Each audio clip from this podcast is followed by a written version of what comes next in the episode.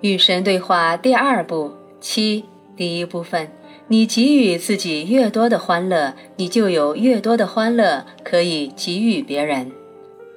尼尔，你为什么创造了两性呢？你认为我们只能通过这种方式繁殖吗？我们应该怎样对待这种叫做性生活的美妙经验呢？神，当然不要觉得羞耻，不要觉得内疚和害怕。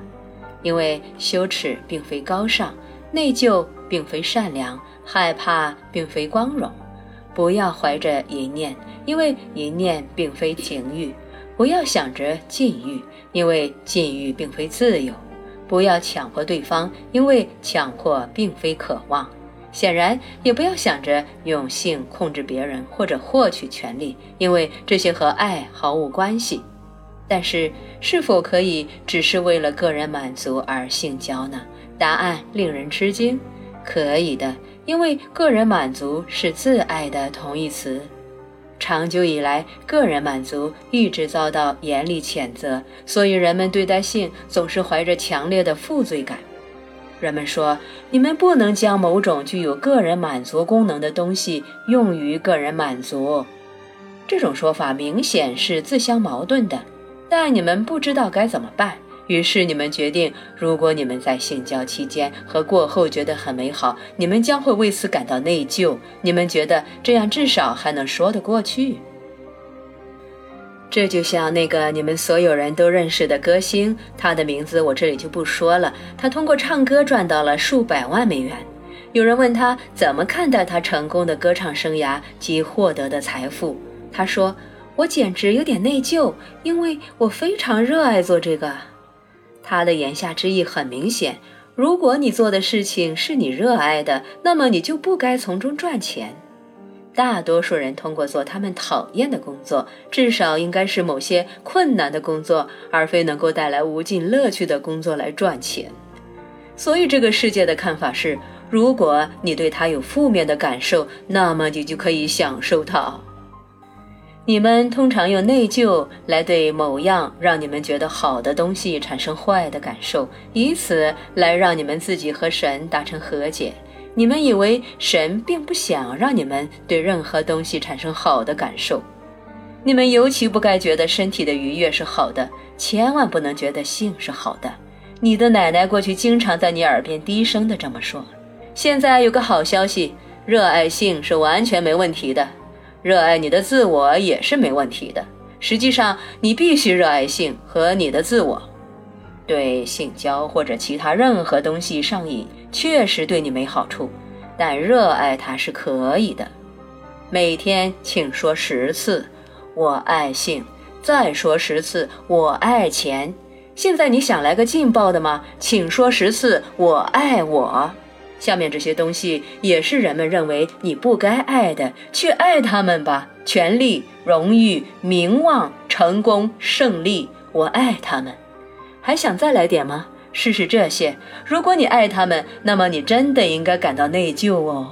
别人的爱戴，变得更好，拥有更多，明白怎么做，明白为什么，够了吗？且慢，这里还有最大的愧疚。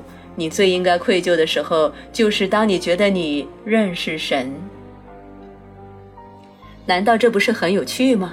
让你终身感到愧疚的，竟然是这些你最想要的东西。然而，我告诉你，去热爱你想要的东西吧，因为你对他们的爱能够将他们吸引到你身边。这些东西是生活的要素。如果你爱他们，你就是爱生活；如果你宣布你渴望他们，你就宣布了你选择所有由生活提供的好东西。所以选择性吧，所有你能得到的性；选择权利吧，所有你能掌控的权利；选择名望吧，所有你能获得的名望；选择成功吧，所有你能取得的成功；选择胜利吧，所有你能经验的胜利。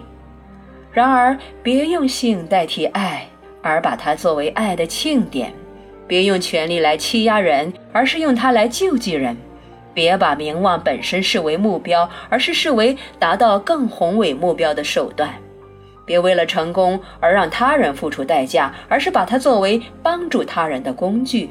别选择造成他人失败的胜利，要选择那种无损于人，甚至有益于人的胜利。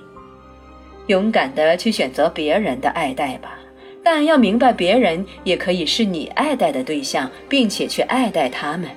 勇敢的去选择变得更好吧，但不是变得比其他人更好，是比原来的你更好。勇敢的去选择拥有更多吧，但这只是为了你有更多可以付出。是的，选择明白怎么做和明白为什么吧，这样你就能和别人分享所有的知识。无论如何，要选择认识神。实际上，先选择这个，别的一切将会随之而来。你终生受到的教育是付出比索取要好，然而你无法付出你并不拥有的东西，所以自我满足才会如此重要。所以他受到鄙夷是十分不幸的事情。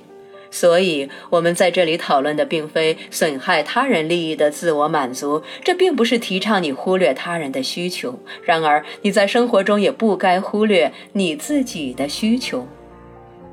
给予你自己大量的欢乐，你将会有大量的欢乐可以给予别人。佛教密宗的性爱大师懂得这个道理，所以他们鼓励自慰，而你们有些人实际上认为自慰是一种罪。哦，自慰，老兄，你真的太过分了！这可是一本来自神的书啊！你居然谈到这样东西，你怎么可以说起这个词？我知道你对自慰有看法。我没有，但许多读者可能会有。如果我没记错的话，你说过我们正在制造的这本书是要给其他人看的。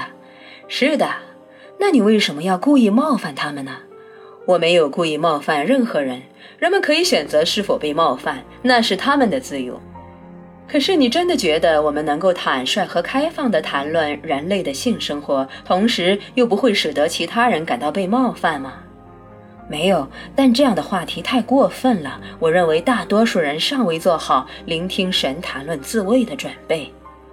如果在这本书中神只谈论大多数人准备聆听的问题，那么它将会是一本微不足道的书。